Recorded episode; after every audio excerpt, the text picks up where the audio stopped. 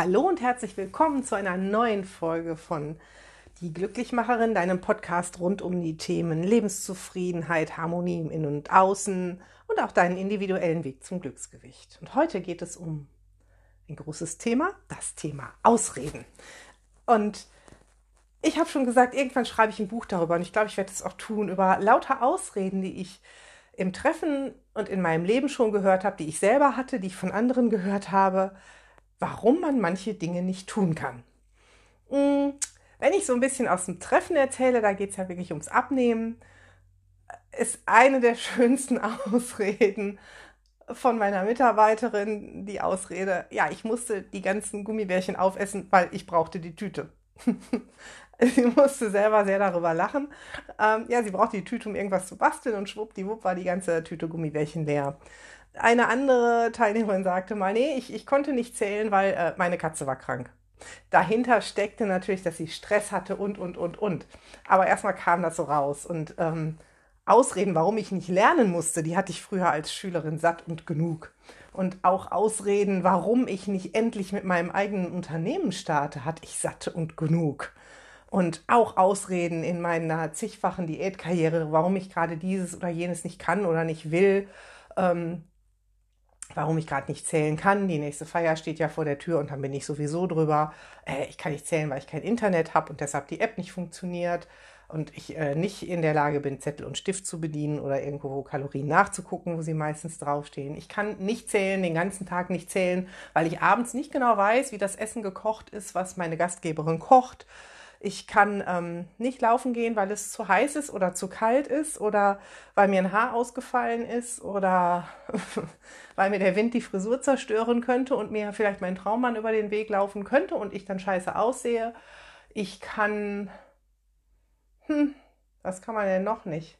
Also es gibt so viele Ausreden. Ich glaube, euch gehen da auch selber welche auf. Und aus Coach-Sicht, aus meiner persönlichen Coach-Sicht rühren Ausreden daher, ja, dass wir manchmal zu faul sind, etwas zu tun, ähm, aber sehr oft daher, dass wir Angst haben, die Dinge anzugehen und dann zu versagen.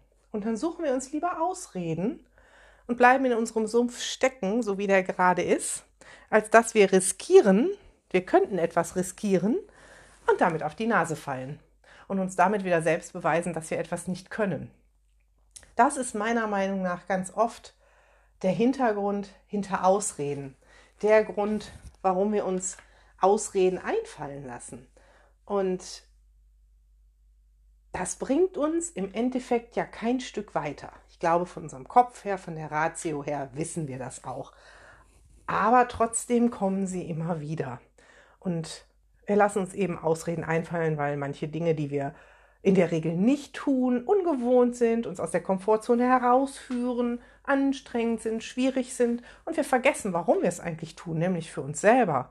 Also in einem gewissen Alter als Schüler, da sehen wir es noch nicht so, dass wir es für uns selber tun. Da denken wir, wir lernen es, weil die Eltern das erwarten, weil wir die Noten kriegen wollen. Und da lässt man sich noch mehr Ausreden einfallen. Aber vielleicht auch mal auf den Beruf bezogen oder darauf bezogen, ähm, etwas zu ändern, etwas anzusprechen in einem Beziehungsgeflecht. Ne? Da sucht man sich auch Ausreden raus. Ich kann das nicht ansprechen. Derjenige könnte ja böse sein und dann ist die Freundschaft beendet. Oder mein Partner ist dann so beleidigt, dass er gar nicht mit mir redet. Oder, oder, oder. Und dann verschieben wir ein wichtiges Gespräch und äh, brummeln vor uns hin und haben immer so, ein, so einen bitteren Beigeschmack, wenn wir diesen Menschen sehen, weil da ungeklärte Dinge sind. Dabei wäre es viel schöner, die Dinge endlich mal anzusprechen und zu klären, egal wie sie ausgehen. Aber wir tun es nicht, weil wir Angst vorm Ergebnis haben. Und das ist oft auch so, wenn, wenn wir Ausreden beim Abnehmen haben. Wir tun es nicht, weil wir Angst haben, dass wir uns unser gesetztes Ziel nicht erreichen können. Und wie kommt man jetzt gegen diese Ausreden an? Weil manche Ausreden, die haben wir uns über Jahre lang so, so angezüchtet, die sind zu Glaubenssätzen geworden und die, die ähm, nehmen wir einfach schon so für wahr. Ne? Wir sagen schon, nee, nee, also ähm, äh, wenn ich eingeladen bin, esse ich immer zu viel. Da brauche ich gar nicht aufschreiben, da esse ich eh immer zu viel. Ja, wer sagt das? Es ist keine bewiesene Tatsache. Es ist etwas, was in deinem Kopf stattfindet. Ähm, und etwas, was du auch mit deinem Kopf und noch viel schneller mit der Hilfe des Unterbewusstseins beeinflussen kannst.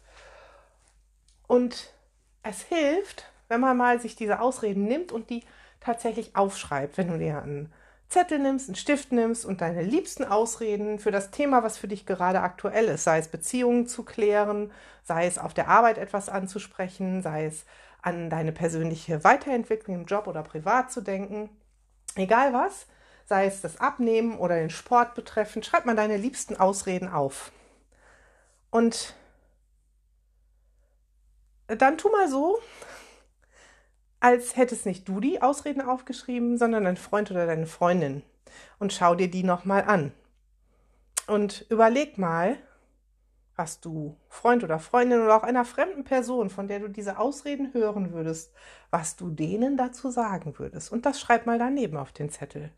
Denn wenn wir emotional nicht beteiligt sind, dann ziehen diese Ausreden viel weniger und dann sehen wir einfach, wie, wie ähm, ja, auf Deutsch gesagt, schwachsinnig manche Ausreden sind, die wir uns einreden. Ne? Was, was ähm, würdest du einer Freundin sagen, die einfach sagt, ich brauche gar nicht mit dem Kalorienzählen anzufangen, weil nächste Woche bin ich eingeladen. Da würdest du mit Sicherheit nicht sagen, nee, ess mal schön, weil da frisst du dich sowieso rund und knubbelig. Sorg mal vorher dafür, dass du vorher schon ordentlich zunimmst. Finde ich total gut. Ich glaube nicht, dass du das einer Freundin raten würdest. Vielleicht würdest du einer Freundin eher raten, hey, aber vielleicht kannst du vorher ein paar Kalorien einsparen und musst du denn wirklich da so viel essen? Und wenn dir das wichtig ist, welche Lösungen gibt es dafür? Und so geh mal deine Ausredenliste Stück für Stück durch und frag dich mal, wo es dich hinbringt, wenn du diese Ausreden einfach so immer weiter benutzt und dich immer weiter daran hältst, diese zu benutzen.